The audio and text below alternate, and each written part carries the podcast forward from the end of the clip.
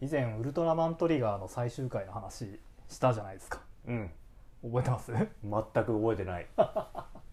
ウルトラマントリガーっていういあの一番新しいウルトラマンがあるんだけど、うんうんうんこれは20年前にやってた「ウルトラマンティガ」っていう作品とはいはいはいすごくよく似てるんだけど、あはは、えーなんでよく似てるのかっていうのは作品の中では説明のないまま、うんうんうん、えーよく似た別の平行宇宙だったっていうことほうでほうほうほう最終回を迎えたんですけどあああれは聞いたことあるわ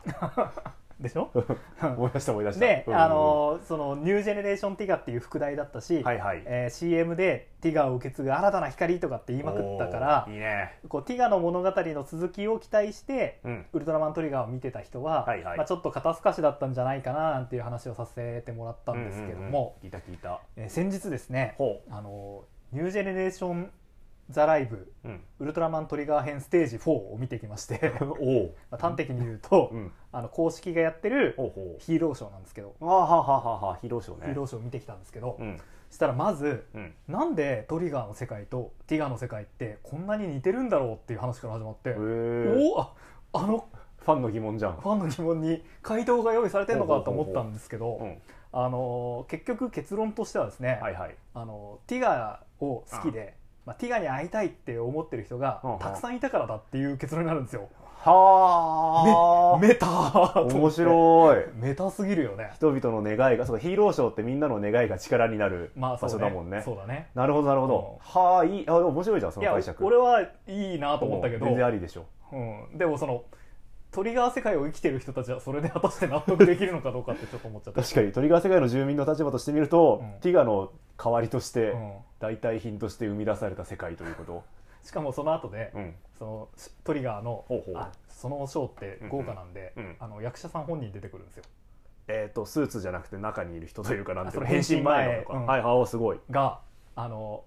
えっと、僕はティガーみたいにはなれないかもしれないほうほうほうだけどそんな僕を応援してくれる人がいるんだ仲間がいるんだっていうセリフがあってへえおちょっとなんかそのティガーを期待して見てた人たちはうんうん反省しただろう ね、あのシーンでねそうだねトリガーからウルトラマンを始める子供たちもきっといっぱいいるだろうからそうねそそうそうだねの子たちにとってはそれが原点そうたとえ偽物だったとしてもおおおお素晴らしいいいいじゃやんだから素晴らしいショーだったなってほうほうほ思いましたういいね、はいすごいこれヒーローショーっていう構造もね、うんヒーローショーっていうのはショーだけどでもそれは本物なんだとそこで生まれる感動ははいいいじゃ本ないで物すかなんですよってことですうんうんねあの最後の挨拶でもねうんうんあの別のウルトラマンやってた役者さんがほうねほうほうあのみんなウルトラマンよりももっと好きなものがこれから先できるかもしれないけど まあ卒業するだろうけど、まあ、そこで、ま、もうお宅もう一回ダメージ受けますよねグ ッ今ね応援してくれてる子たち今度ウルトラマンよりももっと好きなものができるかもしれないけどでも今日こうやって一緒に力を合わせて、 うんうんあのせなんていう の地球を救ったこそうとだねこの経験は忘れないでくれって言ってああめっちゃいーい話めっちゃいいこと言ってうんっる、て思いましたなるほどオタクの心がえぐられたショーであったとそうねいうことでまあ単純にやっぱあれだよね子連れでこう、見てる人たち見るだけでなんとなくちょっ とこうなんとなくちょっとしたダメージは受けるよなもしかしたらティガーはお父さんお母さん世代のねそうねあれだった可能性もうん、大いにあるから ねはいという、い、い話なんだか新規くせえ話なんだ か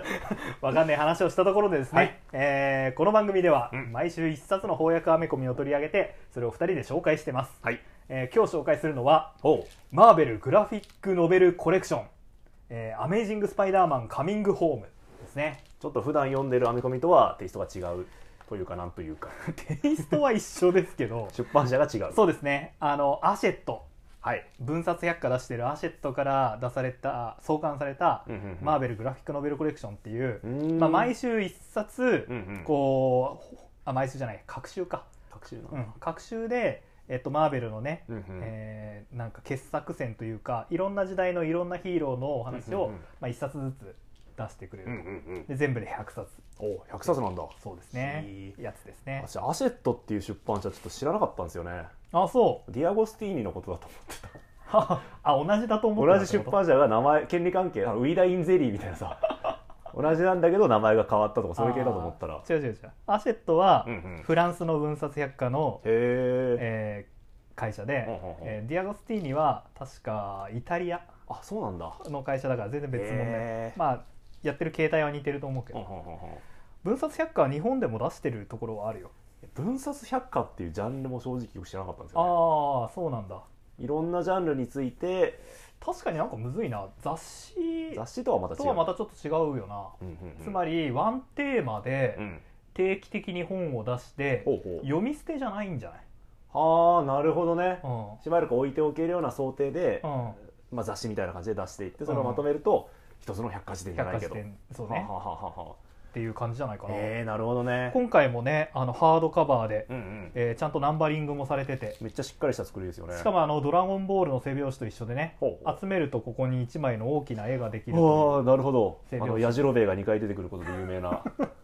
はいいうそうそれですはいはいはい矢印2回出てくんだよねそのあるあるという か豆知識なんか久しぶりに聞いた「わドラゴンボール」でそれだけ知ってる わあドラゴンボールもエアプですかエアプでんねんドラあゴンボ読ーんルでないででもせ背拍子でやじろべえが2回出るってことは知ってる、うん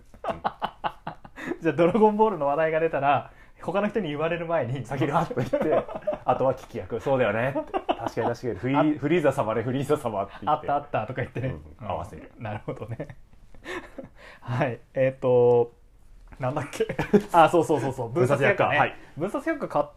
ことないのかうん初めて見ました私ね小さい頃ねほうほう恐竜サウルスっていうへえめっちゃかっこい恐い竜サウルスってめっちゃ生かしてるじゃんその名 前え頭悪くない 超かっこいい馬ホースみたいなことで しょ、じゃあ恐竜の本うん、ってことあの恐竜図鑑ほうとほでおまけがついてきて、ううんうんあの毎週骨がほうあのひとひとかけらずつそのなんかワンパーツずつ骨がついてきほうてほうほう何号か集めると組み立てるとあの立派な巨大ティラノサウルスが標本になるわあめっちゃいいい持っててうんうんうんあのこういう分冊百科あるあるなんだけど、うん創刊号だけ異常に安いっはいはいはいはていうのあいるじゃないですか、ディアゴスティーニパターンうん、で、えっと、それも第1号は、うんティラノの頭がついてくるわあめっちゃいいでやっぱ激安だったから、うんうんうんなんかわかんないけど頭だけ3つぐらいあったう ち頭は3つあったけど次からの缶はうんうん普通に1個ずつだったんで、まあそうねキングギドラの 化石みたいになってましたけどえそれは買い支えたんですか最後までうんなんかねトリケラトプスがうんうんそのティラノサウルス作り終わったら次トリケラトプスでいいねトリケラトプスまで作り切った覚えがあるあじゃあ結構集めてるよねそしたらうんでもねはあの今日話すからって言って、うんうん懐かしいなと思って調べたら、あうんまだまだ先続いててステゴとかも出てきてるらしいから、おまーあ、途中でやめたんだな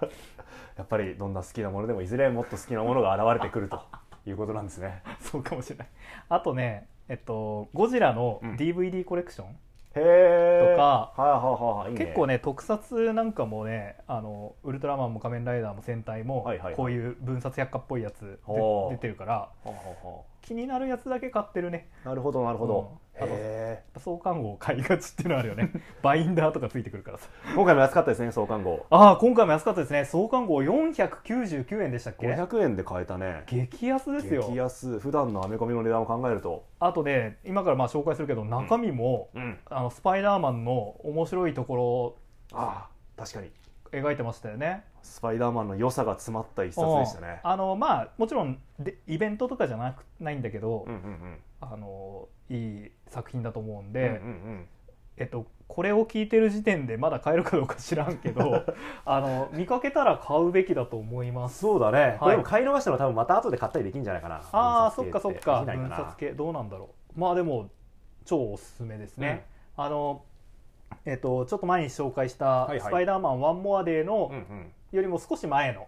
ああはあそうかそうだおね話ですし、うんうんうんえっと、それから「スパイダーバースはい、」のメインヴィランがうんうん初登場するお話でもあるんで、はいはいはいだからスパイダーバースの前日さんとしても読めるワンモアデーの前日さんとしても読める読めるうんおこれきっかけでじゃあスパイダーマンの世界にも入っていきやすいはい一冊ということですかとねっても素敵な作品だと思いますんで、は読んなんとなくね、うんまあやっぱ一回は紹介しとかなくちゃなと思っうんてうんう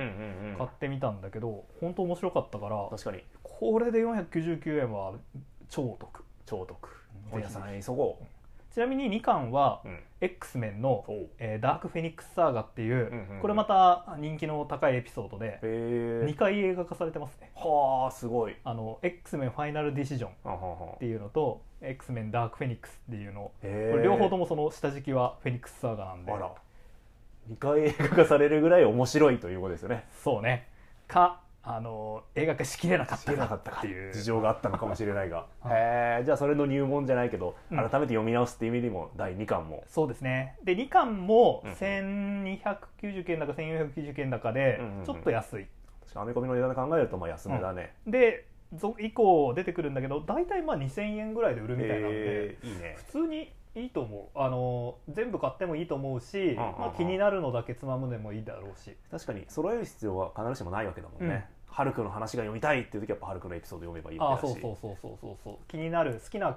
ヒーローのね、うんうん話だけでもいいと思うし確かにあでも一つだけはいあの8月あ分かんないごめん夏頃になるんじゃないかなと思うんだけほどうほう10巻だかなんだかがマーベルズなんですよああはあはあはあはあれは、うんカート・ビュシーク、はいはいアレックス・ロスのあうんマーベルズ、はいあれは激名作だから、うんうんうんもし持ってなければ、あここで買うのうもん、ありかもしれない、あれ結構分厚いよねあれまあまあまあまあまあそうだねそこなそれなりにボリュームあったと思うけどそこまで切るのかしら、ねうん、はおすすめなんでぜひはいぜひあの結構すでに翻訳されてる本も少なくくなくて、うんその初翻訳じゃないエピソードも多いから、はいはいはだいからなんかこうエピソードを調べてみてあ評判いいなとか面白そうだなと思ったらうん積極的になるほど買っていくと選んで買ってくるのもありかもしれませんねいいんじゃないでしょうか、はい今回の、うんえーっとライターははい J. マイケル・ストラジンスキーほうえーアーティストはジョン・ロミータ・ジュニアですねジョン・ロミータ・ジュニアはもうおなじみですよねし、ばしばこのラジオでも登場してきたうん、代表作はやっぱキックアスかな、うん、であのええっとエターナルズもはいそうだったし確かに確かに、えっとなんだっけデアデビルもうん、だったしね、あそっかデアデビルもそうだったうね、ん、結構さこの人のアートはさうんなんか痛そうな感じするボ ロボロボロになった人を描くときに、はいはいはいあの暴力の被害者だなっていう感じが怪我暴力をこうすごくリアリティ持って書く人っていうイメージイメージあるよねうんそういう作品が多いからかな今回の作品も結構そういう描写多めでしたよねうんあのさタッチもさえ決して雑とかじゃないんだけど、うんうんあのきっちりしてるっていうよりはちょっとざらついた荒っぽい感じあるし、はあはあはあはあど特徴的だよね人の顔の描き方とか顔もやっぱ特徴的だよね、ヒーローコスチュームというよりはその人の顔で個性出てますよねそうだねあの今回い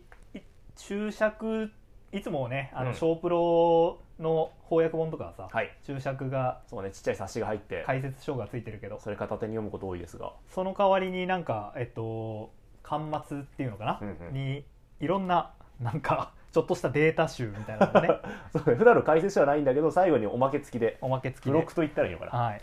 でおまけの中にですね、はいえっと歴代のアーティストが描いたスパイダーマうんうんンうんがな、何人か56人が描いたスパイダーマンが並べてあるペーうんジがあ面るんで白かすっけたど、ねここにいましたねジョン,、はいジョン・ロミータシニア、パパえっとパジパョン・ロミータ・ジュニアのパパですよねジョン・ロミータジュニアのパパパパロミータパパロミータ大大ロミータっていうんです か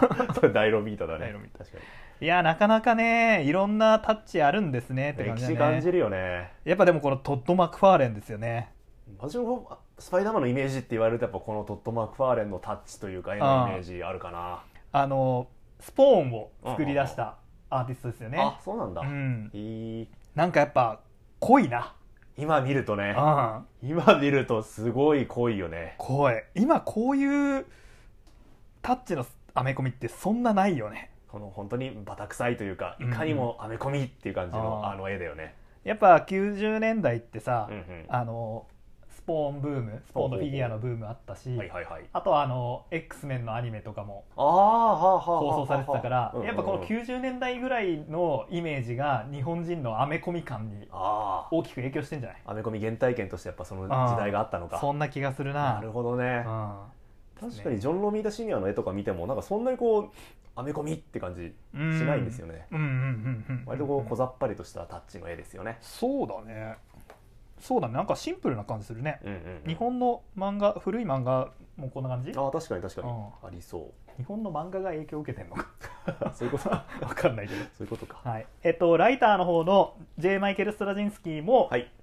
えっと、このラジオではうんえっと「ワンモアデー」ですね「スパイダーマンワンモアデー」をやった時に、うんうんうんえー名前出てきましたねはいあのずっと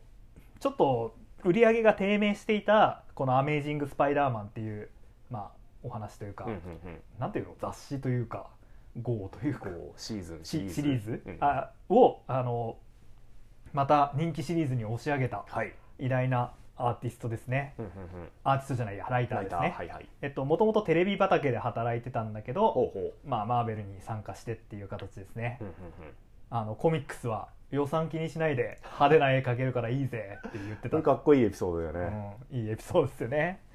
あ、まあ、ただですねはいあのーまあ、このストラジンスキーがいろいろ今回もね新機軸を打ち出していくんですけれども、んんんん結局、まあ、シビル・ウォーがあり、はいはい、えーそして設定をリセットするために「ワンモアデーというお話があって、んうんそこでまあ多分多分揉めたんだよね多分うんねお、そらくねなんか、えっと、ワンモアデイ読んだ時もそんなエピソード確か書いてあったよねあのインタビュー記イ事ンが載タっビューて記て事載ねってたよねあのやり残したことうんみたいなこと話してたし、いろいろちょっと思うところあったみたいなインタビュー載ってたよねああのまあでもキャラクターは会社のものだからって 言ってましたよねあのそうですねやっぱ魔法でスパイダーマンに関わる記憶が消されてしまうってあのエピソードは,、はいはいはいまあちょっとストラジンスキー的には微妙だったのかもねあー求めていたものじゃなかったのかもしれないねうんまあでもその人気を取り戻したっていうのがわかるよね、うんうん確かに面面白白かかっったた面白かった本当にえっと、どんなお話かっていうと、はいえっと、まあ、なんつうんだろう、ヤンキー母校に帰るっていう さ、ドラマ、ごめん、見たことないんだけど、昔ありましたよね、まあでもなんかうん聞いたことある聞いたことあるあれですね、うんえーナード母校に帰母校にる帰るっていうか、 あの、まあ、スパイダーマンのと MJ がこの時期はまだ結婚してる時期ですね。うんうんうんで MJ が、あのーまあ、スパイダーマン活動をピーターがスパイダーマン活動をしてたせいで、まあ、命を狙われるというか、うんうんうん命の危機にさらされてしまって、はいもう一緒にはいられない一緒にいたら傷つけてしまうとということになって、うんメリー・ジェンとえーピーターが、まあ、別居するはいことになると。うんうんうんでスパイダーマンは街に戻ってきてはいで自分の母校をね、うんうんえーたまたま通りかかるんだけどそしたら自分をの昔の姿を思い出させるようないじめっ子とかいて、うんうんうんいじめられっ子とかいて、はいはいはいでなんかこの街もちょっと なんかあんまりいい街じゃねえなと なんかこういう子たちとか教育とか次世代のためにできることってないかなって考えてうん学校の先生になるっていうねお話でしたね。ピーター、まあ、ヒーローが先生になるパターンって、まあ、うなくはないと思うんですよ。うんうんまあ、割と言うから設定というか、うんえーあると思うんだけど、でも、ピーター・パーカー、スパイダーマンもその設定をやってたんだなっていうのはちょっと発見でしたね。確かにねやっぱりどうしても自分で写真撮って自分で売ってうんうるん J. ジョナ・ジェームソンのね新聞の新聞のカメラマンっていうイメーイジがメージが強かったか強いら、からこんな硬い仕事もしてたんですね。ね 学校の先生なんかやってたんですねあのえヒーローやってる先生ってそんないるえ、なんかいた、え、ウルトラマンでヒーロー、先生やってるよウルトラマン今。ああエイティ先生、 IT 先生ウルトラマンエイティはですね、確かに学校の先生やってたんですけど、あのシーズン全体で見るとほうほう4分の1ぐらいしかやってないんですよが。 そうなんだ。あの最初はそ のあのウルトラマンエイティってうんうんうん人間のマイナスエネルギーから、 ほうほう。あの怪獣が出てくるっていう設定なの、えーだからそのマイナスエネルギーを生み出さないために、うんまあ、子供の教育をやばっいや、いいことじゃん。マイナスなことをお前ら考えるなその思想は間違ってるんだ常にポジティブであれっていう教育をじゃあそうじゃなくてなんでお前笑ってないんだ笑えおらっていう先生悩みに寄り添ったり、 他人に優しくする気持ちを伝えたりして、あなるほどなるそほうどそうそう、もう大人に何か言ったって聞きやしないんだから。ああ小さい頃のうちにねそうそうそう。なるほどねっていう話だったんだけど、うんうんやっぱ撮影とか厳しかったらしいんですよそのつまり学校がやってない時に撮んなきゃいけうんなはいかはっいはいはたりいすはるしい場所を抑えるのもねそうそうそうそう作劇もやっぱ大変だったのかなだからそれを推し進めてたうんうんスタッフがあの別の部署に移動したのを機に、うんうんもう学校やめようっつ っていつも通りのあのうあのウルトラ警備隊的なへ方えに移っちゃってだから後半は全然出てこないやっぱ教育を続けるってのは大変なんだねでも確かに、うんあの学生というか例えば高校生とかが、はいはいあの実はヒーローだったっていうのは、うんうんやりやすいと思うんですよ「あおう先生いててお腹が」とかって言ってほうほうほうほう出てってヒーロー活動してあああなんかあいついつもいなくなるよなとかって言わせとけばいいじゃんはいでもあさるあるうん先生はさそれできないじゃんなんか授業しててさ 「あ空いてて」とか言ってながらさ「今から自習な」とか言ってさ 首だよああそれそれはちょっと面白そうな感じするけどねそうか作劇の作劇的な面白さはねえでも何回もやるようなことでもないしな まあそういうわけですねなるほどでも結構面白かったな、うんうんあのやっぱ科学オタクなんでねうんその理科の先生で理すよ科のね先生、最初体育の先生として、えーなんだ就就活という かするんですよね、うんうんうんそしたら、えーその学校にですね急に、えー銃を持った男が怖アメリカ学校の銃を持った乱射事件ってこんな日常の延長で起こるんだなっていうねえ驚きありますよねうんで、えーっとそこで科学の先生が「もはういこんな学校いられんわ」っつやっっててられんわっつってねやめちゃったんで、じゃあ僕がとはいいう理科は得意ですと流れねいいですね一応科学者キャラですもんね基本はうん、でもねこの学校のね乱入あ銃ら銃乱射事件もさ、犯人生徒なんですよねうんで成績はいい優秀な生徒だったんだけど優等生だったんだけどいじめられるからっていう形で、えーこんな事件を起こしたとだからスパイダーマンも夏のちょっとやるせない、そうね彼もいじめられていたわけでうん、そうねピーター自身がいじめられっ子だったわけでねピーター・パーカーはまあそのスパイダーマンの力を得ることによっていじめっ子を見返すことができたけれども、うんそうじゃない子供はもう銃を手に持って乱射するしかないんだとうんうんわあきつ、まあでもちなみにそのこの時にですね、うんうんえっとまあ、みんなが見てる前にでスパイダーマンにはなれないはいはいはいので、えーっと科学オタクっぽい男の子にです ねオタクっぽい男の子にねあのアシストしてくれとはい言ってその子が科学室の薬品をいっぱい使って煙幕を撒いてくれるので、うんうんうんまあ、スパイダーマンになれたでこの男の子はだからまあ自分のねいじめられっ子だったんだけど、うんうんうん自分の知識によってそういう事件解決、まあ、スパイダーマンのアシストできたってことで人を助けることができた自信をねつけさせるって結構いい先い生やい指って導るなもねしてとますよね思いましたけどね、生徒に任せることによってうん、主体的に動いてもらってね、なんかわかんないけどそういう今風の教育なんですかねう、んあの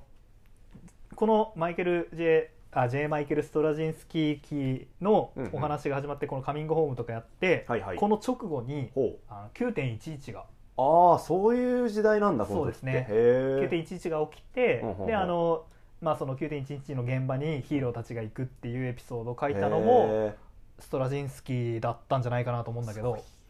多分だからその頃のうんうん風潮として、うんうんその現実に対してフィクションのヒーローたちはどういうことができるのかっていうはあはあはあはあ問題意識があったんじゃないかな。なるほどね、うんなるほど現実今そこにニューヨークの街が危機にさらされてる中で、うん、じゃあヒーローは何ができるんだそうとそうそうそう、はいはいはいはいだから今回も貧困だったり、うんまあ、いじめの問題だったり、うんうんうんそういうのにスパイダーマンをまあ向き合わせるために、ああなるほどね、うんうん銃乱射事件なんかめっちゃねもう現実的な問題だもんね、うんあうんうんあなるほどなるほど、そうそうそうそうでそんな中で9.11が起きて、うんうんうんまあ、そういう政治的な危機というかアメリカの危機とかにヒーローたちはどういうことができるのかっていうお話が語れられたんじゃないかなな。るほどね、うん MJ と別居して、はいであとまあ学校の先生になるっていう以外にも、ん新しい展開がはい、ありますねうんうん今回なんか急にエゼキエルっていうはいはいはい雲の力を持ったそしてピーターの正体とパワーのことをなんか知ってそうなうんうんうん男男おじいちゃんこれポットでですよね急に出てきまあしたねポットでですポットでです急に現れました、えーあと,、えー、とスパイダーセンスがうんうんめちゃくちゃ反応するほどのはいやばい魔人超強いあいつモーラモーランンが出てきますねスパイダーバースでもはい大活躍まあモーランはスパイダーバースでも大活躍したんで、うんうんここで正体を話してしまうと,、えっと吸血鬼というか吸精鬼というか、えー動物のパワーを吸収する人、インヘリターズっていう、うんうんうんえっと集団家族の一人ですね めっちゃ偏った食生活してる人ですよね めっちゃ偏ったえっ、と雲パワーをとりあえず雲パワーを吸いたいがために、えー平行世界を移動してスパイダーマンたちを食って食って食いまくるっていっていうう人ですね人ですね。すげえ設定だなはい、でエエゼキエルっていう人は、まあそのモーランのことを警告しはいでスパイダーパワーのことを、まあ、ちょっといろいろ説明してくれる人ですね、えっと、ご存知の通りスパイダーマンといえば放射線を浴びた雲に噛まれて、えーピーターがスーパ雲ーパワーのを身につけたと能力を得たというふうな説明だったかと思うんですけれど私ももそう聞いたことがあります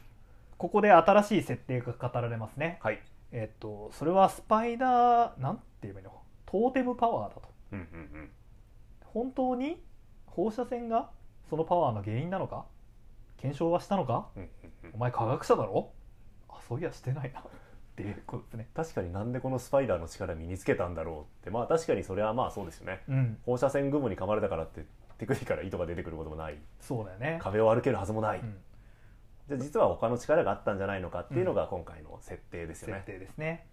結論から言えば、うんまあそういうどうあの雲が特別だったのかな、うんうーんなんか匂わせてますよねその辺はあれかぼんやりぼんやりしてますよね、うんもしかしたらあの雲が特別だったのかもしれな知いれないし放射線とは無関係に特別だったのかもしれないし、うん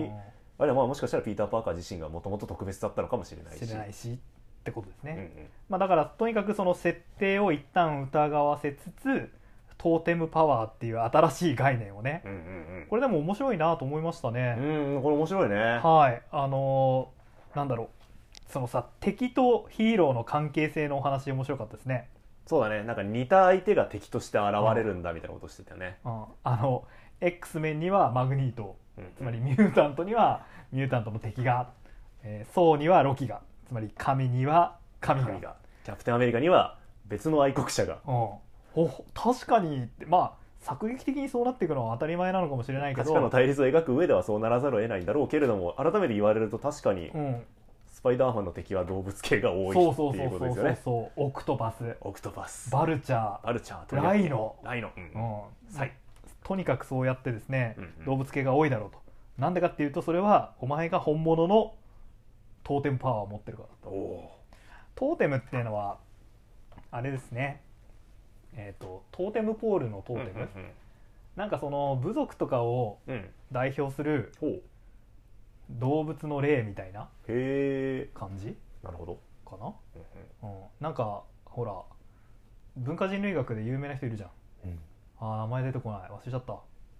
なんかいないレヴィストロースあレヴィストロース そうレヴィストロースが言ってたあのへえトーテム信仰トーテム信仰についてへええっとアニミズムってあるじゃんいろんなものに霊魂があはる、いはいだから動物にもそれぞれ霊あの霊魂があるっていうか神としてあそういうのとは違うんだとトーテムあそれまた違信仰うんだトーテム信仰っていうのはなんかその自分たちと動物のうんうん抽象的な意味で共通していることをこう引き合いに出して物事を考える思考の形式だって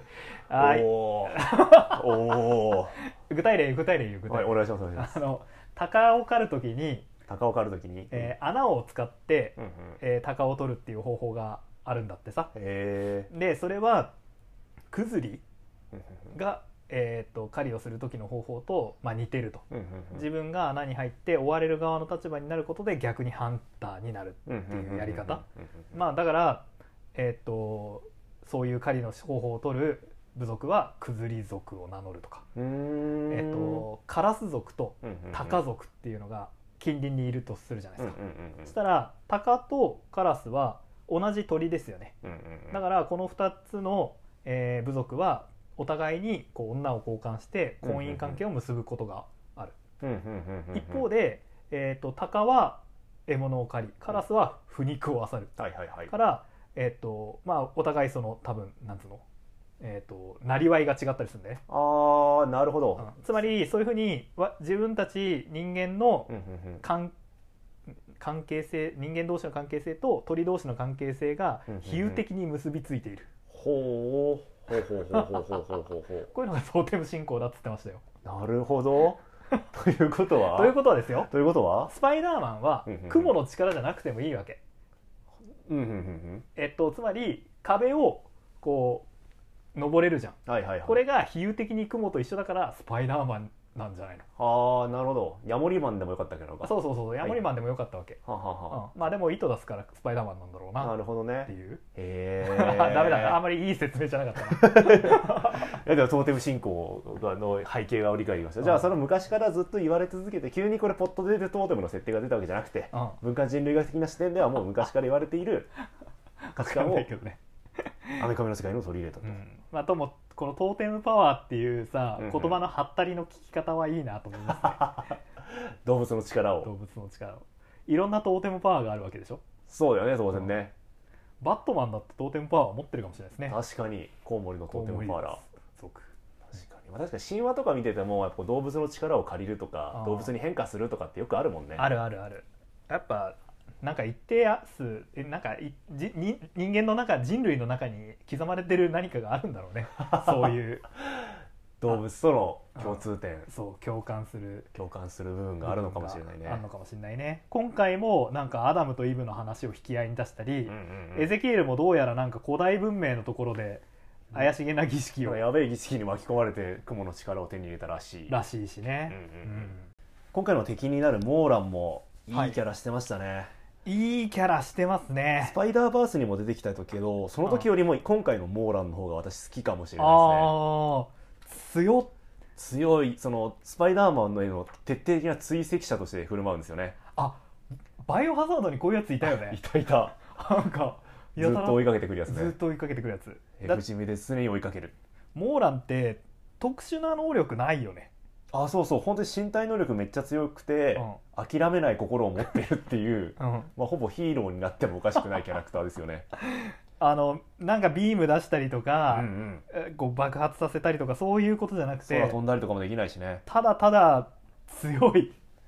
えー私はいずれ追いつくと貴様の姿はすでに捉えたどこに隠れようが私はいつだって貴様を探し当てることができる数時間数日最長でも1週間もあれば私は貴様にたどり着くってあ怖いよ、言ってこの一晩中スパイダーマンを追い続けるんですよね、うん、これねかっこいいんですよかっこいい、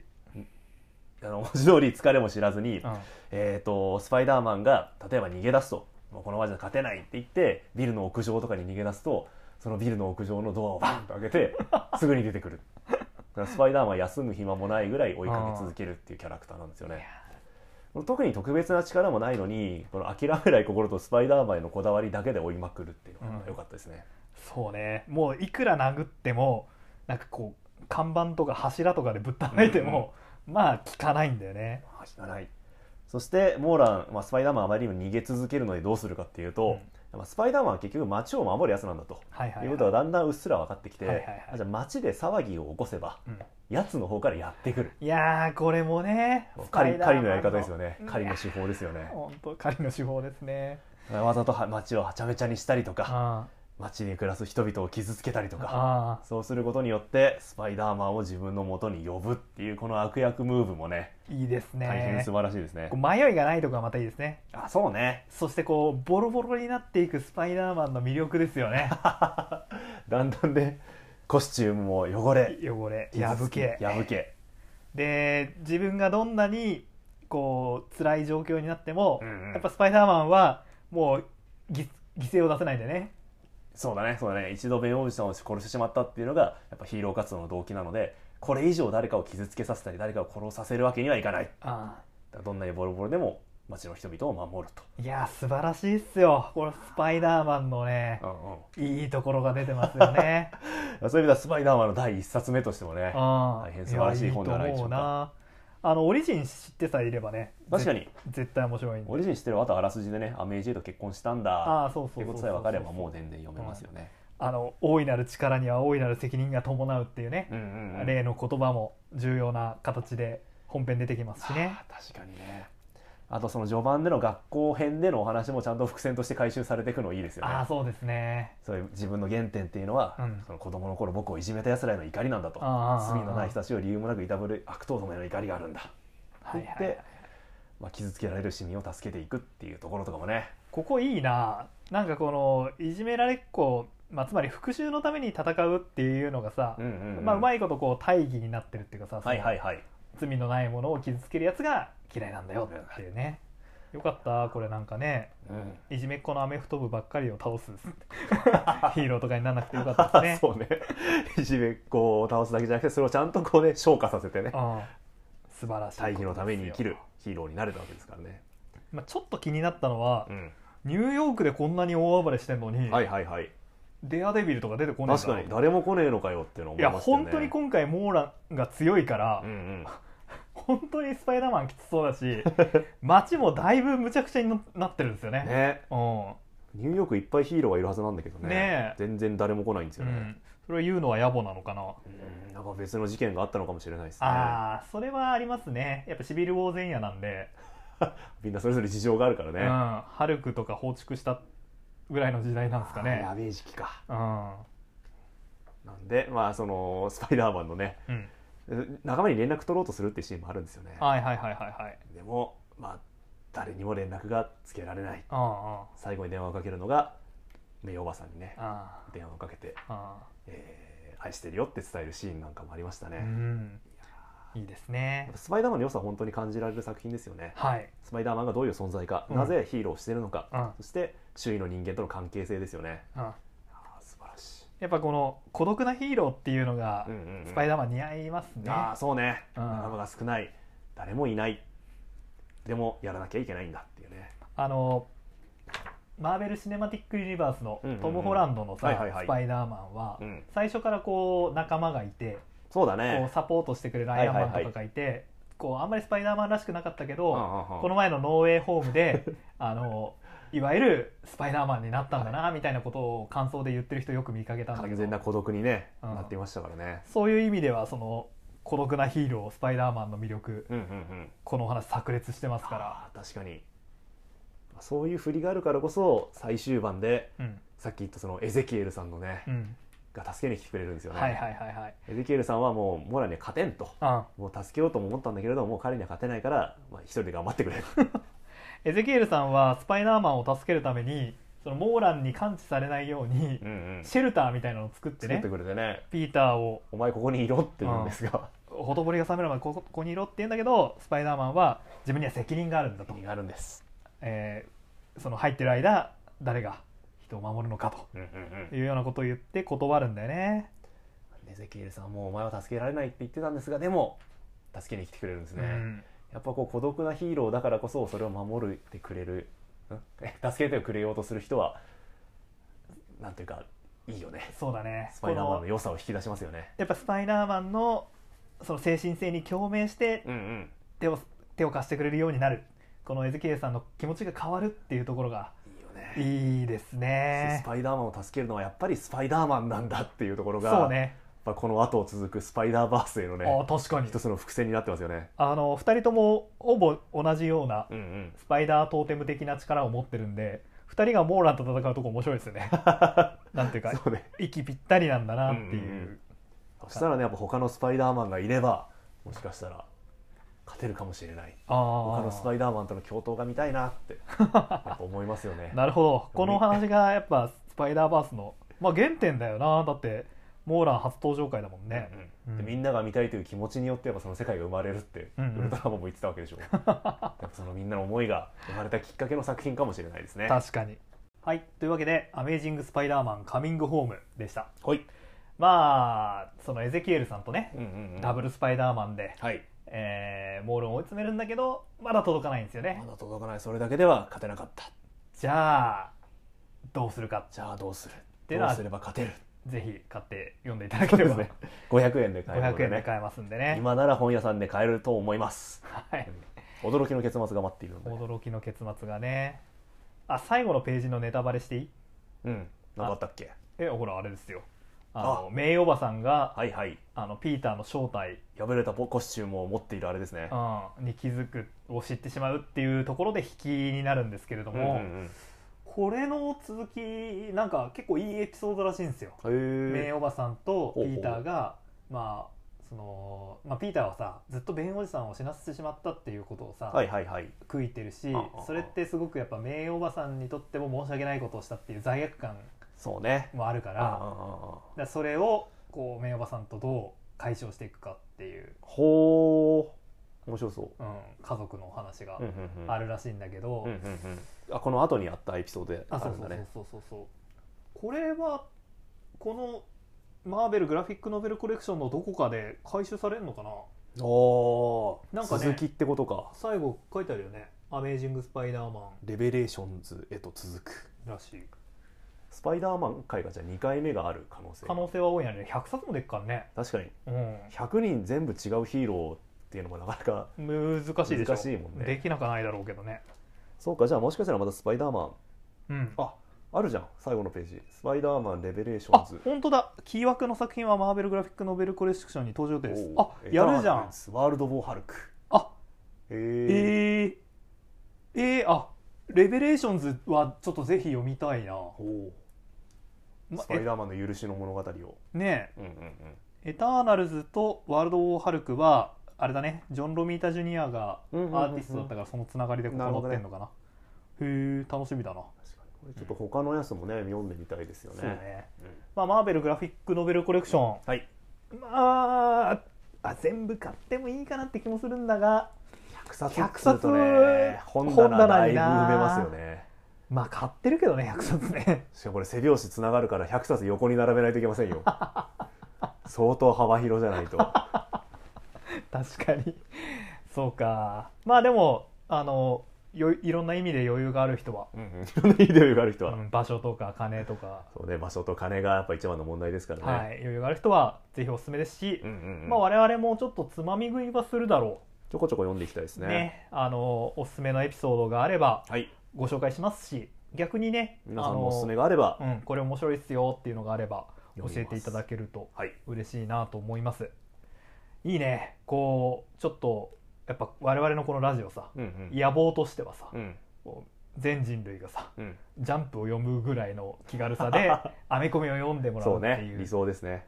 それに少し近づいたんじゃない野望実現に一歩近づきましたね手に取りやすいアメコミがあるってのはやっぱいいことだいやねいい本当に素晴らしいと思うみんなが感想を言いやすくてかうつん手に取りやすい場所にアメコミがあるってねそうそうそう「ワンピースってさ、うんもう100巻ぐらい出てるでしょ多分でもさみんな中身知ってるわけど今のちっちゃい子ちっちゃい子、うん小小中学生とかも多分、うんうんうんそれってなんだろう全部読んでるのかなあなんか読んでなくても知ってたりするんじゃないかあ確かに生まれる前から始まってて多うん分途中で読み始めるんだろうしなねねでなんとなくこういう話かって読んでいずれうんもっと好きなものを見つけて卒業していく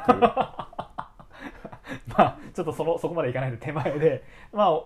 途中で始め途中から読み始めて、うあんあ面白いじゃんとかって言って過去に戻ったりとかす過るだ去ろうしに戻ったり、まあ、新刊買ってったりしてんだよね戻らずともねそこから途中からでも読んで全然面白いからねきっとねきっとねうんうんそう考えるとアメコミがね全然そういう感じになったって確かに気軽に読んでおかしくはないねうんうんうんうん、じゃあそうやってちょっと布教か普及活動布教活動、みんなに知ってもらいましょううん、みんなにしてもらいましょう、はいい、つものお願いしますはい、番組名のごご意見ご感想あれば、はいツイッターハッシュタグ、翻訳雨あられをつけてツイートしていただくか、うんメールをお待ちしております。はいメールアドレスは、アメコミ雨あられ、アットマーク、gmail.com うん、アメコミ雨あられ、アットマーク、gmail.com、アメコミのコミは COMI です。はいもう今の時点で結構実はこの本のグラフィックノベルコレクション、続きも出てるんですよね。そうですねあそうなんですよ実は今日この回、んいわゆるタイムカプセル回で公開されるのははるか未来に。そう収録してから、え結構空きますーあね。結構配信されるまで空きますねその間にも出てるので、まあ、ぜひおすすめ回とかね、はいあればそうですねご連絡いただけごる連と絡いただけると嬉しい気な軽に買えますしね、これ。そうそうみんなが買えば本屋さんもたくさん仕入れてくれるしそうそうそうそう聞いてはアメコミを読まない人の目に触れる機会も増える、そうですよ大事なことですね、ううんんというわけでみんなではいアメコミ盛り上げていきましょう、みんなで買ってみましょうそれではまた次回来週さようならさよならトーテムの話で思い出したんだけど、はいはいあの古事記だとさうん天皇家の祖先にん豊玉姫って人がいるんだけど、はいはいその人は体をサメに変えてうん子供を出産するっていうシーンがあるんですよね。へえでその、えー、とその子供がぬくゆく過去神武天皇になってくるんですけどつまり天皇家ってうシャークトーテムの一族なんですよあね。そうだねでこのシャークトーテムの一族の子孫が今どこにいるかっていうと、はいはいはい、アメリカはニューヨークうん、ヘルズキッチンに暮らしてるじゃないですかあれさわニュースでヘルズキッチンで出てきた時びっくりしちゃった知ってる地知っ名てだっる地名だなと思って、てことは、うん、ジャパニーズロイヤルファミリーがうんアメコミに登場する日来ますねシャークトーテムの使い手とし使いて手としてあだから魚の研究してるんだつながったじゃん全部